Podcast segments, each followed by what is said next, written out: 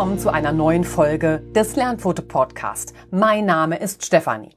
Du hörst den Lernpfote Podcast, deinen Podcast zu Themen rund um den Hund. Ich freue mich sehr, dass du heute wieder mit dabei bist. Wir setzen heute mit einem weiteren Teil das Thema IBD beim Hund erkennen und behandeln fort. Hast du die ersten beiden Teile noch nicht gehört, dann empfehle ich dir, spring gerne noch zurück. Die entsprechenden Links findest du für dich in den Show Notes und dann hören wir uns später genau an dieser Stelle wieder. Aber dann hast du die Basis gehört und meine Erläuterungen zur ersten Therapiesäule der Ernährung, quasi dem Grundbaustein der Therapie. Für alle anderen starten wir jetzt in die heutige Folge, wo es um die Darmgesundheit Schritt für Schritt geht. Also zumindest schon mal um einen Teil meiner zweiten Säule der Therapie einer IBD und das ist die Darmsanierung und damit legen wir jetzt los. Darmgesundheit Schritt für Schritt, das bedeutet, wir schauen erst noch mal einmal auf den Darm. Der Darm des Hundes hat eine Länge von ungefähr dem Vierfachen der eigentlichen Körperlänge. Damit ist der Darm des Hundes mit bis zu 10 Metern Länge ein überaus großes Organ. Unterteilt wird der Darm in Dünn- und Dickdarm. Dabei ist der Darm ein sogenanntes Hohlorgan und besteht aus drei Schichten.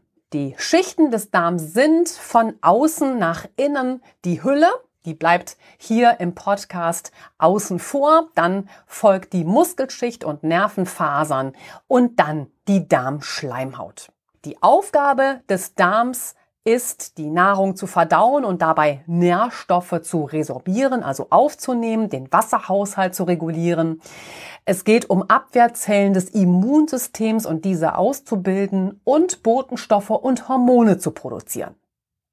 Und jetzt lass uns mit der zweiten Schicht des Darms beginnen und uns die Muskelschicht mit den Nervenfasern genauer anzusehen.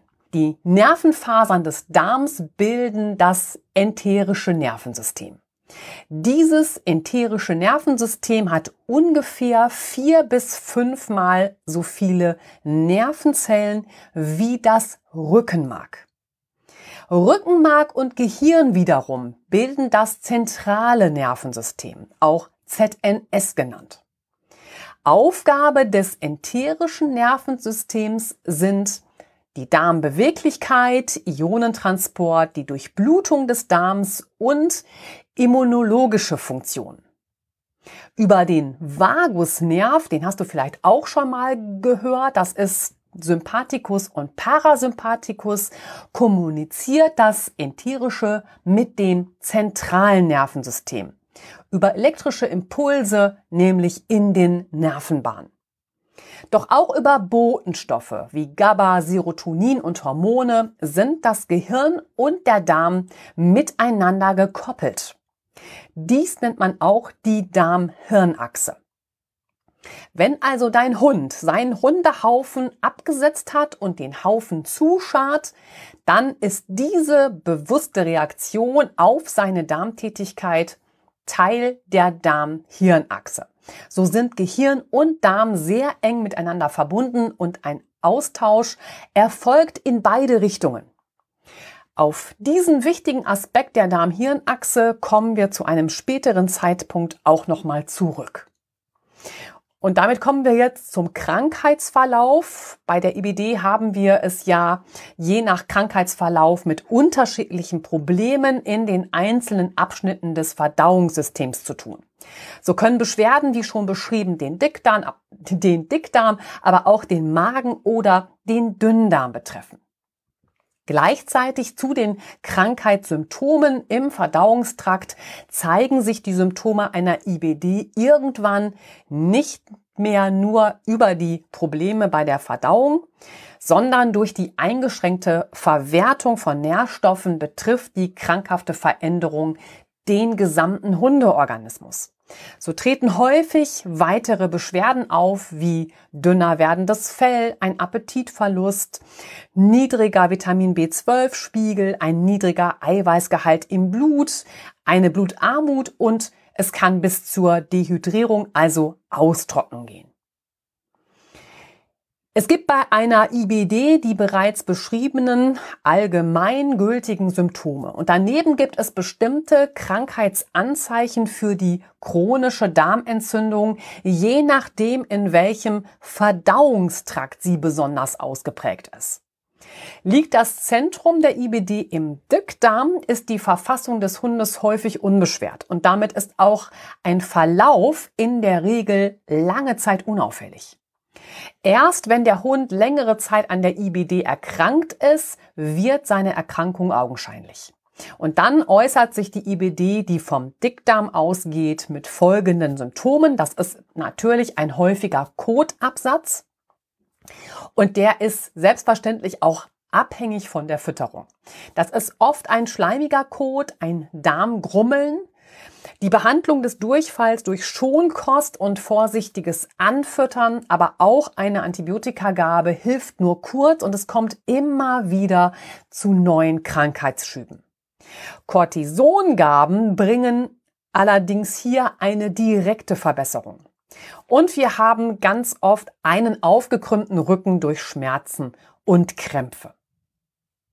Zeigt sich die IBD mit dem Schwerpunkt auf Magen und Dünndarm, fallen dir die Symptome sehr viel mehr ins Auge.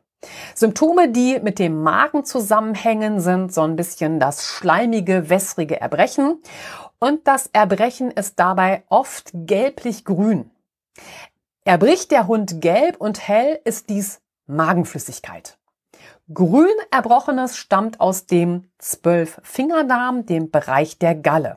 Hier ist Gallenflüssigkeit in den Magen zurückgeflossen. Und dies geschieht nur dann, wenn eine chronische Entzündung und die Schließmuskel, die den Gallenrückfluss ansonsten verhindern, geschädigt sind. Die Symptome sind hier dieses wässrig-schleimige Erbrechen. Es gibt aber auch den Magenreflux, ein häufiges Schmatzen. Also du hörst einfach diese Schmatzgeräusche, ein hoher Speichelfluss, oftmals Belecken der Pfoten und auch laute Darmgeräusche gehören dazu. Und damit schauen wir jetzt auf das Mikrobiom. Unter dem Darmmikrobiom versteht man alles Lebende, was den Darm bewohnt. Daher spricht man hier auch von der Darmflora. Also zum Beispiel bewohnen den Darm Bakterien, Pilze und Hefen. Das Mikrobiom ist ein noch recht neues Feld in der Präventionsmedizin. Der Mensch trägt circa zwei bis vier Kilogramm Darmmikrobiom in sich. Bisher kennt die Forschung rund 1600 verschiedene Darmbakterienarten. Diese Arten haben nicht alle die gleiche Aufgabe, sondern haben eigene spezifische Eigenschaften. Das heißt, im Darm ist ein Multikulti-Bakterienmilieu angesiedelt, was sich gegenseitig perfekt ergänzt. Genau diese große Vielfalt bringt den großen gesundheitlichen Vorteil. Im Moment geht man davon aus, dass 80 Prozent der Immunzellen, also der größte Teil des Immunsystems, an der Darmoberfläche sitzt und gleichzeitig das Immunsystem an der Darmschleimhaut auch trainiert wird. Durch den Nahrungsbrei kommen hier neben harmlosen Nahrungsbestandteilen auch Keime, Bakterien und andere gefährliche Stoffe an. Sie trainieren das Immunsystem darin, diese zu unterscheiden und so sorgen die Stoffe indirekt immer wieder dafür, dass das Immunsystem fit bleibt. Die Fläche der Darmschleimhaut, also ihre Oberfläche, beträgt bis zu 500 Quadratmetern. Damit ist die Darmschleimhaut unfassbar groß. Wie groß genau, da sind sich Forscher immer noch nicht einig. Die große Darmoberfläche ist aber so wichtig, weil die Zellen der Darmschleimhaut so hervorragend die Nährstoffe aufnehmen können. Die Darmschleimhaut hat unter anderem die Aufgabe, eben Nährstoffe und Wasser in den Körper hinein zu transportieren. Gleichzeitig verhindert sie, dass unerwünschte und für den Organismus schädliche Stoffe ins Körperinnere gelangen. Aber es werden auch von bestimmten Zellen der Darmschleimhaut körpereigene Antibiotika, sogenannte Defensine gebildet. um krankheitserregende Keime zu bekämpfen. Wie kommt es jetzt zu dieser enormen Fläche an Darmschleimhaut? Diese große Resorptionsfläche kommt durch die zahlreichen Zotten und Vertiefungen zustande. Stell dir zum besseren Verständnis eine Haarbürste vor. Die Haarbürste an sich ist relativ klein. Doch durch ihre vielen Borsten vergrößert sich ihre Oberfläche. Damit ist die Bürste mit ihren Borsten in etwa so aufgefächert wie die Darmschleimhaut mit ihren vielen Darmzotten und Vertiefungen. Gleichzeitig sind an den Darmzotten noch kleine Härchen, die Mikrophille. So ergibt sich eine maximale Vergrößerung der Darmoberfläche und der riesige Lebensraum für die Darmbakterien. Und wo befindet sich jetzt die Darmflora? Vor allem den Dickdarm besiedelt die Darmflora. Dagegen kommen durch die zerstörende Wirkung der Magensäure im Dünndarm nur wenige Mikroorganismen vor. Um sich die Darmschleimhaut und ihre besondere Aufgabe besser vorstellen zu können, stelle dir hier einen sehr feinen Filter vor. So verhält es sich nämlich mit der Darmschleimhaut. Hier sitzen die Zellen sehr eng beieinander und werden gleichzeitig durch spezielle Verbindungsproteine fest miteinander verbunden. Die Darmschleimhautzellen sind quasi die Firewall, ein Sicherheitssystem des Körpers. Ihre Aufgabe ist es, wichtige Nährstoffe und Wasser in den Körper hineinzulassen, allerdings Proteine, Keime und größere Giftmoleküle unverdauter Futterbestandteile sicher abzuhalten. Die Darmschleimhaut schirmt damit das im Darm sitzende Immunsystem davor ab, Allergien zu entwickeln. Durch die entzündlichen Prozesse an der Darmschleimhaut bei einer IBD wird dieser Filter in Anführungsstrichen, also die Darmschleimhaut zerstört und damit die Darmwand durchlässig. Die Darmwand verliert damit quasi ihren Eigenschutz. Jetzt gelangen nicht nur Nährstoffe in den Körper, sondern auch Keime und eben allergieauslösende Stoffe. Milliarden von Bakterien auf der Schleimhaut des Dickdarms bilden die sogenannte Darmflora oder auch Mikrobiom genannt. Diese Darmbakterien bilden wichtige Stoffe für den Organismus. Die Darmflora übernimmt damit vielfältige und wichtige Aufgaben. Das sind Aufspaltung der Nahrung, Aufnahme von Mineralien und Vitaminen, ich sagte es schon, und natürlich der Schutz des Immunsystems. Das heißt, gute Darmbakterien verdrängen potenzielle Krankheitserreger. Die guten Darmbakterien verhindern auch, dass sich schädliche Bakterien an die Darmwand anheften, sich dort ausbreiten und Infektionen hervorrufen. Es gibt ein Training des Immunsystems, um zwischen harmlosen Substanzen und feindlichen zu unterscheiden. Es gibt die Produktion lebenswichtiger Vitamine, also Vitamin B2, Vitamin B12. Biotin gehört dazu, ebenso wie die Folsäure und Vitamin K2. Das ist wichtig für die Blutgerinnung. Und eben kurzkettige essentielle Fettsäuren werden hier produziert. Gleichzeitig gibt es die Produktion von Enzymen, Aminosäuren, Serotonin und Dopamin und 80 Prozent der Immunzellen. Und Produktion von Viren und Bakterien tötenden Eiweißen, sogenannten Immunglobulinen. Das wollen wir nicht außer Acht lassen.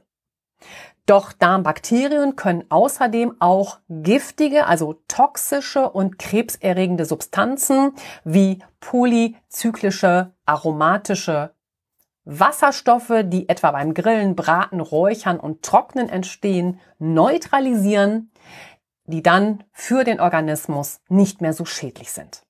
Daher ist eine große Vielfalt und ein gesundes Gleichgewicht des Mikrobioms für die Gesundheit essentiell.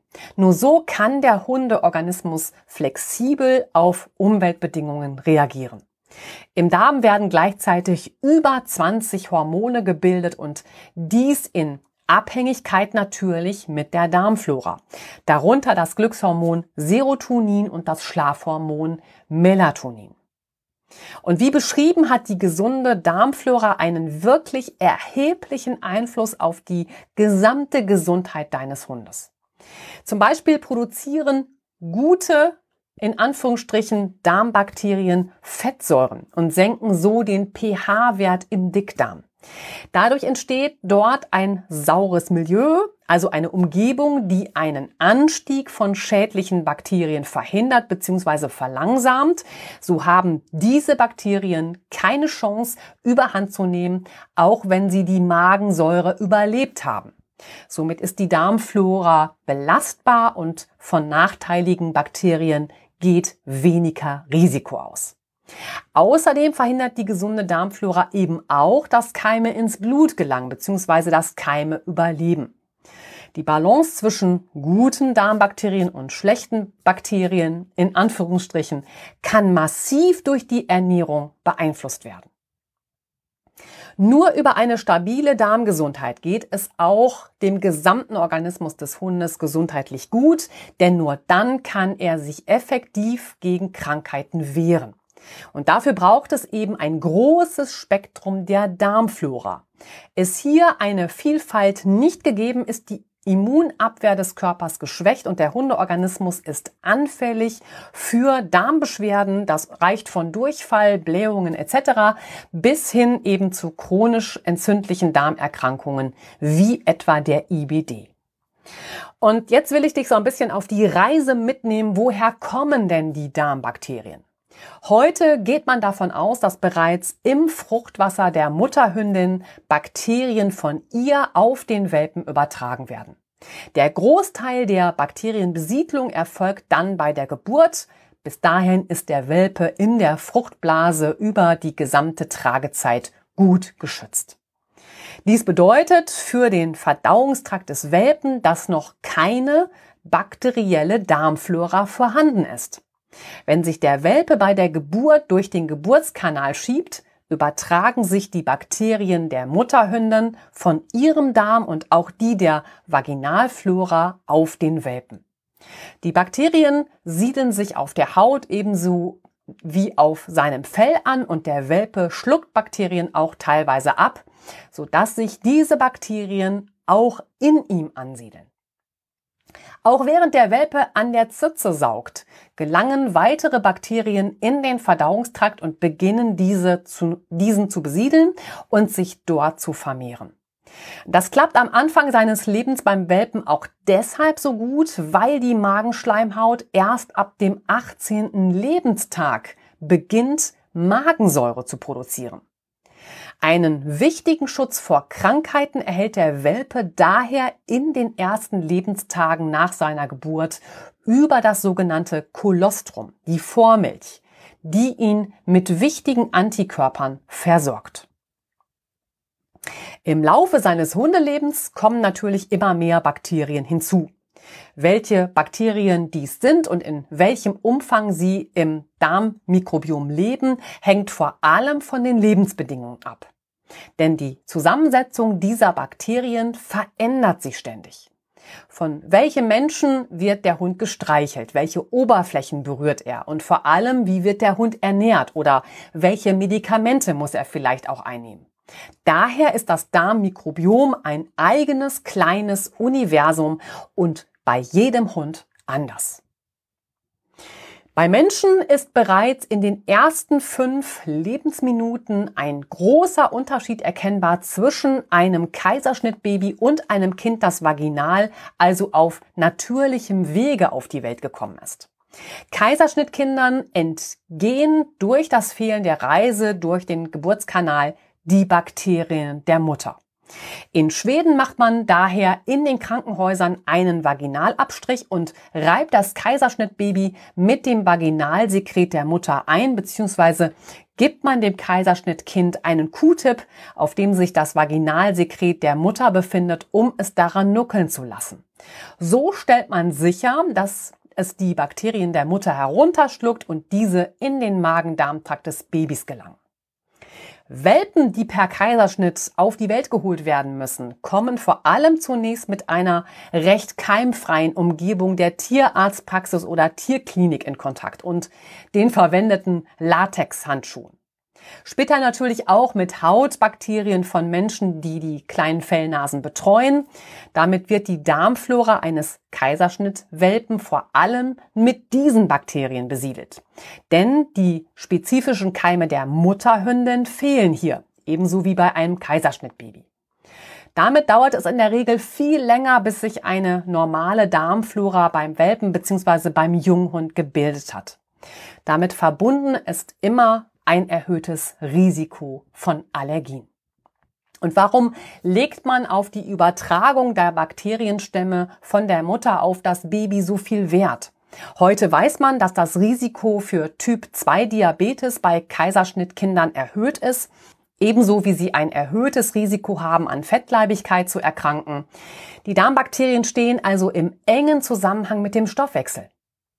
Interessant dabei ist, dass fehlende Bakterien aus dem Mikrobiom der Mutter auch nicht bei den Kindern nachgewiesen werden konnten. Bakterien, die die Mutter also nicht hat, kann sie nicht an ihr Kind weitergeben. Daher wird heute bereits werdenden Müttern Probiotika, Präbiotika und eine Veränderung des Lebensstils nahegelegt. Denn bereits während der Schwangerschaft gestalten die Darmbakterien der Mutter über bakterielle Moleküle das Immunsystem des Babys durch die Plazenta und später über Antikörper in der Muttermilch mit. Und dann kommen wir zu deinen Chancen, die Darmbakterien bei deinem Hund mitzugestalten. Denn du hast zu jeder Zeit die Chance, diese wichtigen Bakterien mehr oder weniger gut im Darm deines Hundes anzusiedeln. Was uns wieder zum großen Feld der Ernährung führt. Denn Ernährung hängt unmittelbar mit dem Darm zusammen und damit auch mit den Bakterien, die im Darm leben. Dabei solltest du wissen, dass das Darmmikrobiom am schnellsten auf eine Ernährungs- bzw. Lifestyle-Umstellung reagiert. Ganz im Gegensatz zu anderen Körperteilen, wie etwa eine Veränderung der Muskelmasse oder des Gewichts. Denn je nach Zusammensetzung der jeweiligen Mahlzeit vermehren sich die entsprechenden Bakteriengruppen oder aber, wenn sie ihre Nahrungsquelle als Lebensgrundlage nicht vorfinden, sterben diese aus. Damit ist es möglich, über die Entscheidung der Ernährung die Bakterienarten und deren Menge im Darm zu beeinflussen. In der Humanmedizin gilt die Faustregel, dass man über die richtige Ernährung, also clean, mit vielen Ballaststoffen und naturbelassen, innerhalb von drei Wochen 30 Prozent des Mikrobioms, also die Darmflora, zum Positiven verändern kann. Wenn es um die Darmflora geht, greife ich innerhalb dieses Podcasts auch auf die Erkenntnisse aus der Humanmedizin zurück und ziehe auch den Vergleich zwischen Mensch und Hund. Warum eigentlich? Durch die Domestikation, also Haustierwerdung des Hundes, veränderte sich nicht nur sein Erbgut und der Hund wurde im Gegensatz zum Wolf zahmer und schloss sich enger dem Menschen an. Es zeigten sich bei Forschungen außerdem auch eine Veränderung von Genen, die mit der Verdauung in Zusammenhang stehen, etwa mit der Fähigkeit, Stärke zu verdauen. Nur so war es möglich, dass Hunde sich dem Menschen eng anschlossen, um in früheren Zeiten unsere menschlichen Essensreste zu verwerten und davon zu profitieren. Und so lässt sich erklären, warum die Darmflora des Hundes als bester Freund des Menschen der des Menschen am meisten von allen Tieren ähnelt. Die Bakterienbesiedlung ist beim Mensch und Hund fast identisch. Und deswegen geht man heute davon aus, dass die Darmflora des Hundes in der gleichen Art und Weise wiederhergestellt werden kann wie das Mikrobiom des Menschen. Und damit schauen wir jetzt ein bisschen näher auf die guten Darmbakterien. Die Aufgabe, seine Funktionen und die Abläufe innerhalb des Mikrobioms sind hochkomplex und verantwortlich dafür sind dabei einzelne Bakteriengruppen im Hundedarm. Im Hundedarm finden wir gute Bakterien und diverse nicht so gute bis schlechte Bakterien, die zwar auch immer anteilig vorhanden sind, aber bei einem Darm, der in Balance ist, keine Schwierigkeiten machen. Jedoch sofort gern mitmischen und störend in Aktion treten, wenn die erstgenannten guten schwächeln. Spricht man von guten Darmbakterien, meint man nützliche Bakterien, die dem Hund bei der Verdauung von Nährstoffen helfen. Meist sind dabei Lactobacillen, Enterokokokken und Bifidobakterien gemeint. Lakotbacillen etwa produzieren Vitamine wie das Vitamin B12 und Vitamin K2. Gleichzeitig sorgen Bakterien für die Energiegewinnung aus Ballaststoffen, die sie zu kurzkettigen Fettsäuren abbauen. Dies hat eine positive Wirkung auf den Blutzuckerspiegel des Hundes und noch weitere positive Effekte, die schauen wir uns später auch noch an. Im Darmtrakt kommen nur wenige wirklich krankmachende Bakterien vor. Wichtiger ist diese Gruppe von Bakterien im Auge zu behalten, die nur dann störend für den Hundeorganismus werden, wenn sie sich durchsetzen und vorherrschen. Dann schwächen sie die Abwehrkräfte des Hundes, was beispielsweise zur chronischen Erkrankung führt, etwa der IBD. Die Darmflora ist also ein eigenes Ökosystem. Entsprechend empfindlich reagiert diese Struktur auf äußere Einflüsse. Und damit wollen wir uns jetzt diese Einflüsse nochmal etwas genauer ansehen. Sollte es bei deinem Hund nötig sein, ihm ein Antibiotika zu geben, dann solltest du ihm schon währenddessen und auch noch nach der Antibiotikatherapie ein passendes Probiotikum geben. Dadurch wird das Immunsystem bereits dann schon unterstützt und der positive Allgemeinzustand gefördert.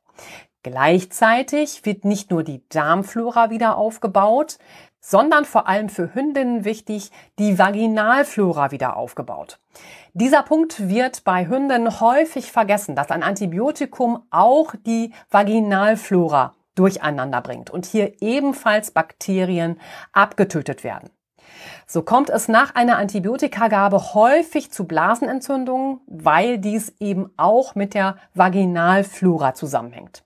Daher ist es so wichtig zu klären, wie man nach einer Antibiotikatherapie das Mikrobiom wieder aufbauen kann. Zucker Schädliche Einflüsse sind auch zuckerreiche Lebensmittel wie etwa zuckerreiches Obst. Sie schaden dem Darmmikrobiom insofern, als dass sie Bakterien wachsen lassen, weil sie sie füttern, die allerdings nicht in einer so großen Zahl im Darm sein sollten. Zusatzstoffe wollen wir auch noch beleuchten. Da sind zu nennen Titandioxid, das ist ein Zusatz in Zahnpasta oder auch andere Zusatzstoffe wie Emulgatoren oder Konservierungsmittel, die in verarbeiteten Lebensmitteln enthalten sind. Diese Stoffe lassen bestimmte Bakterienstämme im Mikrobiom wachsen, die Stoffwechselproduktion herstellen, die zu Depression führen oder die die Darmschleimhaut durchlässig machen, sodass Bakterien ins Blut wandern können. Pestizide ist auch ein weiterer Punkt. Wie für uns Menschen sind auch Pestizide für den Hund ein großes Problem. Für den Darm ist es ein großer Unterschied, ob der Hund Lebensmittel mit Pestiziden oder eben ohne zu sich nimmt. Und daher solltest du für deinen Hund zum Beispiel Gemüse unbedingt immer gut abwaschen und wenn es dir möglich ist, ihn mit Bioprodukten füttern. Gluten als täglicher Bestandteil der Ernährung ist Gluten nicht zu empfehlen. Gluten ist vor allem im Weizen enthalten. Gluten dockt an der Darmwand an und lockert diese Verbindung auf. Gluten führt dazu, dass Darmzellen, die eigentlich fest miteinander verbunden sind, auseinanderweichen und die Nährstoffe aus der Nahrung damit nicht durch die Zelle weitergeleitet werden, sondern durch den gebildeten Spalt, also quasi zwischen zwei Zellen hindurchgehen. Gluten machen die Darmwand also durchlässiger. Das ist ein Mechanismus des Leaky Gut, dem durchlässigen Darm, dessen Krankheitsbild in der Humanmedizin weiterhin nicht anerkannt ist und nicht im Krankheitskatalog aufgenommen ist. Doch bei dem durchlässigen Darm geht der Nahrungsbrei sofort ins Blut und nicht Stoffwechsel physiologisch zum Beispiel auch mal durch die Leber. Somit verschiebt sich auch der Leberstoffwechsel und Entzündungszellen vermehren sich. So hat man beim Menschen bereits einen Zusammenhang zwischen Gluten und der Blasenentzündung und auch Diabetes festgestellt. Und das Leaky Gut Syndrom kennen wir auch beim Hund. Wurmkuren. Viele Tierärzte empfehlen den Hund alle drei Monate zu entwurmen obwohl du den Kot deines Hundes vor der Verabreichung einer Wurmkur auf Würmer und Parasiten testen kannst. Denn nur bei einem Befall macht die Gabe einer Wurmkur überhaupt Sinn. Bei der Gabe des Wurmmittels werden Würmer im Bereich des Darms abgetötet. Allerdings wird dabei auch ein Großteil der natürlichen Darmflora des Hundes geschädigt. Dann braucht der Darm deines Hundes Zeit, die Wirkstoffe vollständig abzubauen und die Darmflora wieder ins Gleichgewicht zu bringen. Du findest hilfreiche Informationen speziell zum Thema Wurmkur beim Hund in unserem Blogbeitrag und der entsprechenden Podcast-Folge. Das war die Folge 027 Wurmkur beim Hund. Weiter geht es mit den Impfungen. Impfungen beim Hund bleiben ein umstrittenes Thema, was auf der einen Seite Leben retten kann, wenn sich das Immunsystem mit der Bekämpfung verschiedenster Erreger beschäftigt, führt auf der anderen Seite zu einer starken Belastung des Organismus, besonders der Entgiftungsorgane. So gab es jahrelang eine erbitterte Diskussion um Quecksilber in Impfstoffen, das bei Menschen in Verbindung gebracht wurde mit Autismus und anderen gesundheitlichen Störungen. Heute wird stattdessen Aluminium verwendet, von dem man jetzt weiß, dass es die Entstehung von Alzheimer fördert. Denn die chemischen Eigenschaften der verwandten Schwermetalle in Impfstoffen binden sich an die Proteine des Hundeorganismus und können deren Struktur verändern. Und auch Immunzellen zählen zu diesen Proteinen. Schwermetalle und damit eine Impfung bringen so immer auch die Darmflora aus dem Gleichgewicht. Auch beim Hund lässt sich nicht jede Krankheit verhindern. Doch die Abwehr von Viren und Bakterien erfordert Höchstleistungen vom Organismus deines Hundes. Damit sein Immunsystem diese Arbeit verrichten kann, braucht es viele Vitamine, Mineralstoffe und Spurenelemente. Je nach Verfassung des Hundes und der Dauer seiner Erkrankung sind so körpereigene Reserven schnell aufgebraucht. Gleichzeitig wird vor allem der Darm gefordert, in dem das Immunsystem deines Hundes, wie schon beschrieben, sitzt. Und damit kommen wir jetzt zur Darmgesundheit. Der Darm ist der Sitz der Gesundheit, das wusste schon Hippokrates. Gerade deshalb ist der Hund, was er ist, frei nach Paracelsus. Daher ist eine gesunde und stabile Darmflora so wichtig, denn ohne sie gibt es keine gesunde Schleimhaut und Umgekehrt. Ist die Darmschleimhaut nicht gesund, ist auch die Darmflora nicht im Gleichgewicht. Eine gesunde Darmflora sorgt für eine Regeneration der Darmschleimhaut, die Bildung von Fettsäuren und Vitaminen, die Abwehr von krankheitserregenden Keimen, also Viren und Bakterien, aber auch Pilzen ebenso wie Parasiten. Es gibt einen Schutz des Immunsystems, eine optimale Nährstoffverwertung und eben eine Verbindung zum Gehirn, Stichwort Bauchhirn. Und damit sind wir jetzt bei der zweiten Therapiesäule der Darmsanierung. Mit den bereits beschriebenen Symptomen und den diagnostischen Verfahren ist die Diagnose IBD bei deinem Hund zu diesem Zeitpunkt bereits gestellt. Doch Hundehaltern rate ich im Verlauf der Behandlung immer, die Schutzfunktion der Darmschleimhaut konkret zu überprüfen. Und damit sind wir beim Darmflora-Screening. Das Code-Screening ist ein weiterer wichtiger diagnostischer Schritt. Hierbei werden Parasiten, also Würmer und auch Giardien und Kokzidien ausgeschlossen. Gleichzeitig gibt ein Darmflora-Screening Aufschluss über die Qualität der Darmflora, die Verdauungsenzyme, mögliche pathogene Keime wie zum Beispiel Salmonellen und den pH-Wert des Kots. Für eine genaue Kotuntersuchung sammelst du einfach und unkompliziert den Kot deines Hundes in einem oder mehrere Röhrchen. Denn nur die Kotuntersuchung verschafft ein genaues Bild über den Zustand der Darmschleimhaut und des Mikrobioms. Daher solltest du folgende Parameter im Kot deines Hundes kontrollieren lassen. Das ist einmal die Darmflora-Analyse. Zweitens die sekretorisches Zweitens das sekrotorische IgA. Dieser Wert gibt dir einen ersten Überblick über die Funktion der Darmschleimhautabwehr, deren Aufgabe es ist das Eindringen und Ansiedeln von potenziell gefährlichen Bakterien, Viren oder Pilzen zu verhindern und unverträgliche Nahrungsbestandteile und Giftstoffe zu neutralisieren. Der dritte wichtige Punkt ist Alpha-1-Antitrypsin. Er dient der Regulation von Entzündungsreaktionen. Erhöhte Werte geben Hinweise auf eine erhöhte Durchlässigkeit der Darmschleimhaut. Und der vierte Punkt ist Zonulin. Das Protein ist ebenfalls ein wertvoller Marker für die Durchlässigkeit der Darmschleimhaut beim Hund. Und damit sind wir bei der Darmsanierung. Über eine gezielte Darmsanierung verhilft man nämlich der Darmschleimhaut zu regenerieren. Und dabei sind vor allem folgende Aspekte wichtig.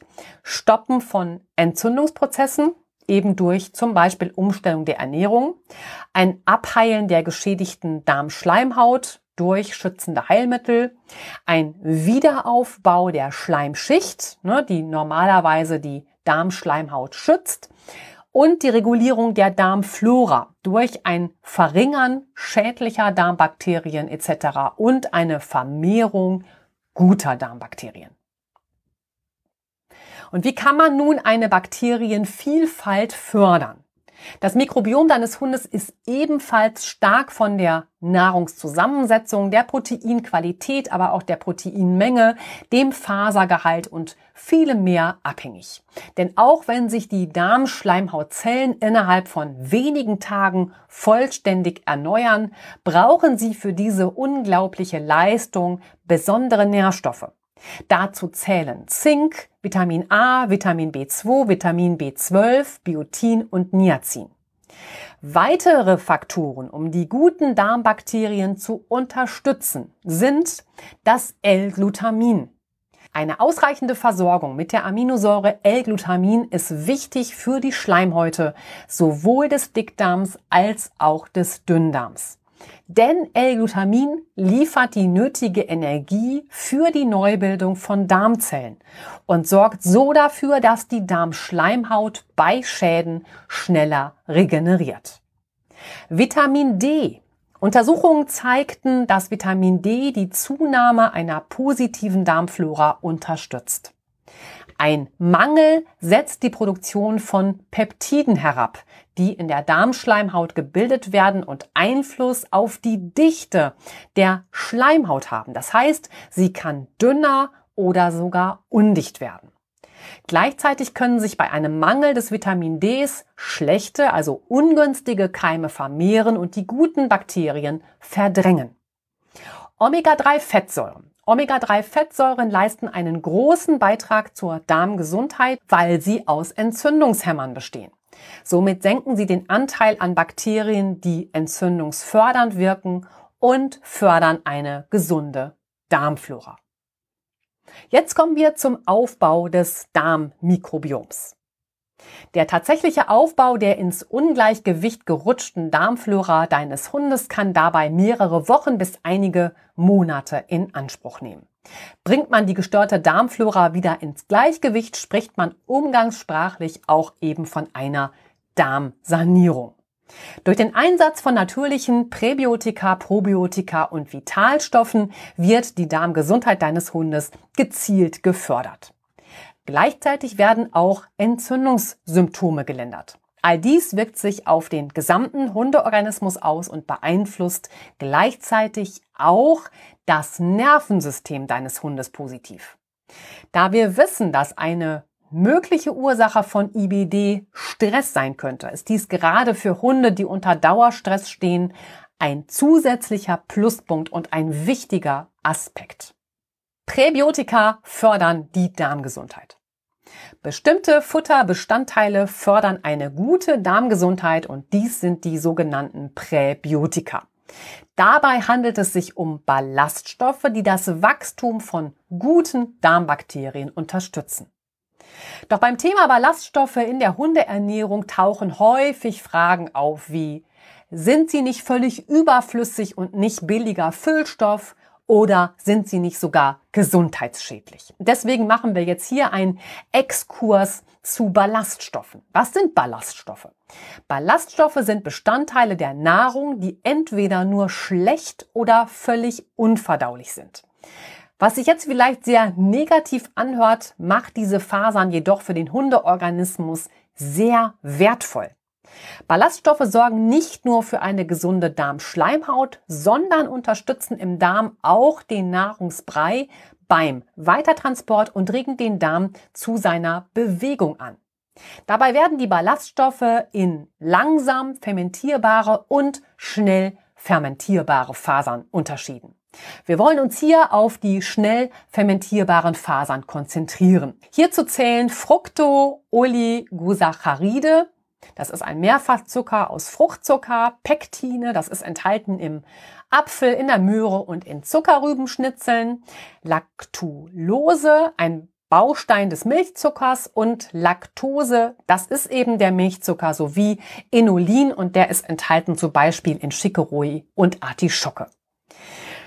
Wichtig ist, Äpfel und auch Zuckerrüben haben einen hohen Zuckergehalt. Sie sollten daher in der Hundeernährung entweder in Maßen beziehungsweise nur als Trester beziehungsweise Schnitzel gefüttert werden, dann ist ihnen der Zucker bereits entzogen worden. Alle Präbiotika sind Nahrung für die nützlichen Bakterien und so förderst du mit diesen Futterbestandteilen deren Wachstum im Dickdarm deines Hundes. Dies führt gleichzeitig dazu, dass schädliche Bakterien wie etwa Clostridien zurückgedrängt werden. Doch durch diese fermentierbaren Fasern passiert noch viel mehr.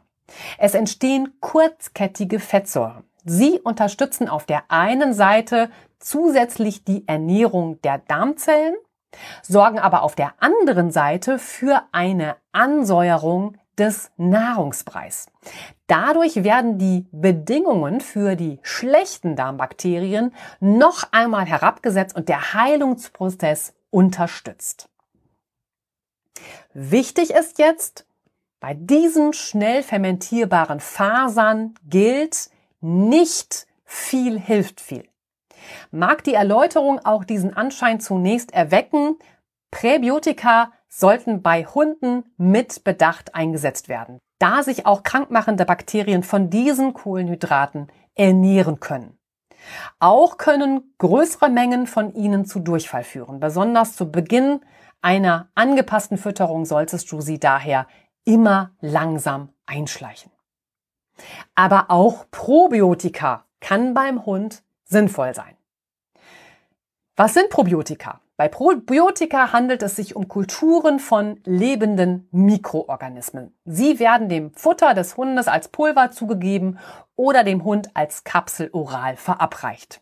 So versucht man das Verhältnis der guten Darmbakterien über eine direkte Einnahme anzuheben. Dabei ist die Herstellung von Probiotika strengen gesetzlichen Regeln unterworfen. Probiotika gelten als Futtermittelzusatzstoffe und sind so zulassungspflichtig. Bei den zugelassenen Mitteln für den Hund sind daher nur Mikroorganismen enthalten, welche für den Hund unbedenklich sind und deren Nutzen für den Hund auch nachgewiesen wurde. Laut EU-Verordnung für Hunde sind aktuell nur zwei Bakterienstämme zugelassen. Auch über die Gabe eines Probiotikas wird versucht, unerwünschte Bakterien zu hemmen und eben die guten Darmbakterien zu stärken. Gleichzeitig bewirken Probiotika beim Hund eine Zunahme von Milchsäurebakterien und erhöhen die Bildung von Fettsäuren, was wiederum entzündungshemmend wirkt. Die Voraussetzung für einen möglichst positiven Effekt ist jedoch, dass die Probiotika in einer großen und ausreichenden Menge im Darm ankommt. Wie schon beschrieben, enthalten die meisten Probiotika zwei Bakterienstämme für Hunde. Unter anderem Enterococcus faecium, ein Bakterium, das man vor allem im Dünndarm findet. Doch vielfach spielen sich die Entzündungsreaktionen auch im Dickdarm des Hundes ab.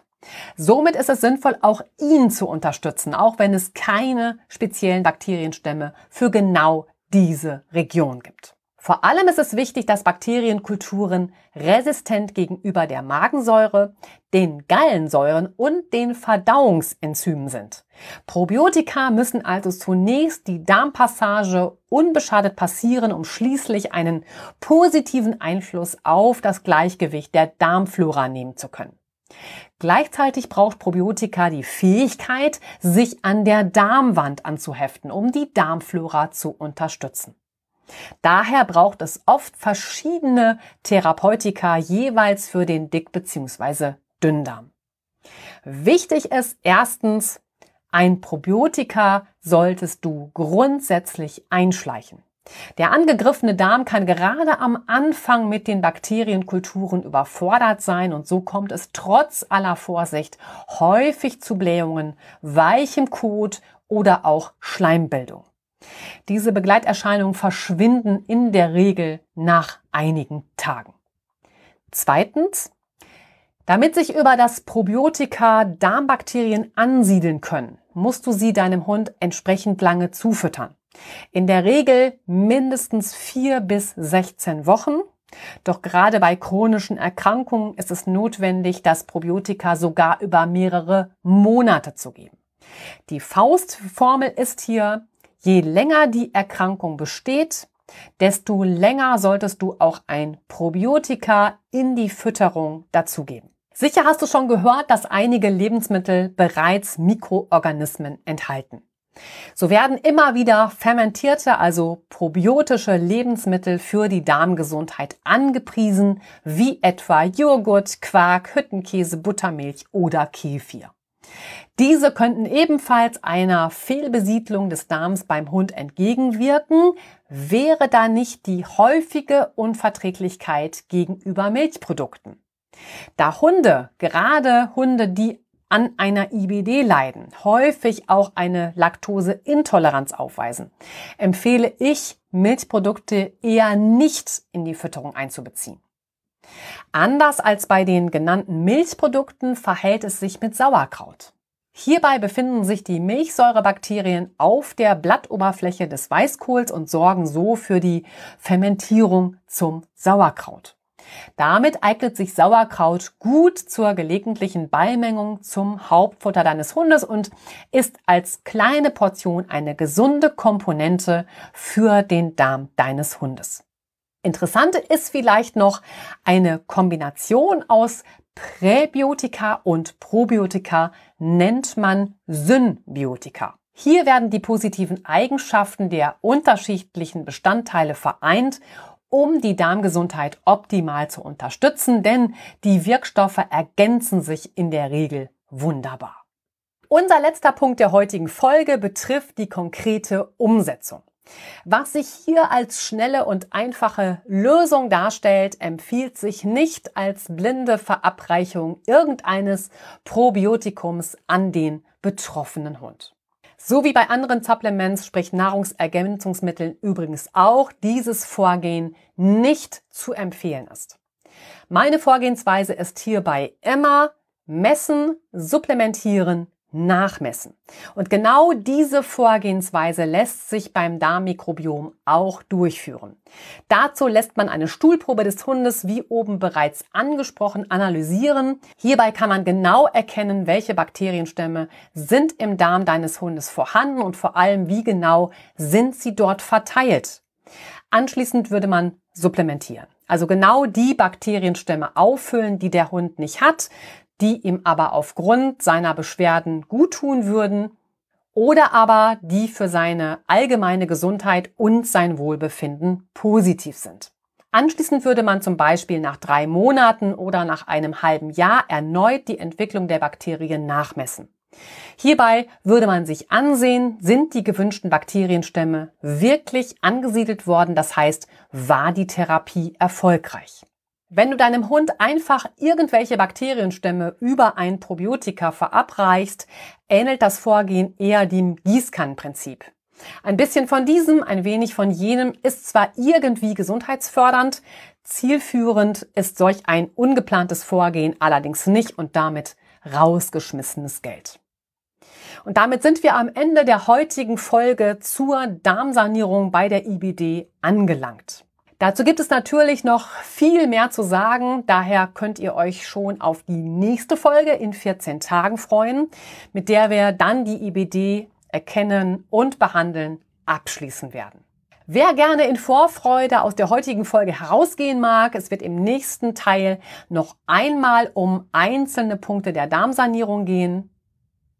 Natürlich auch um die dritte Säule Homöopathie und die vierte psychische Stabilisierung des Hundes bei der IBD.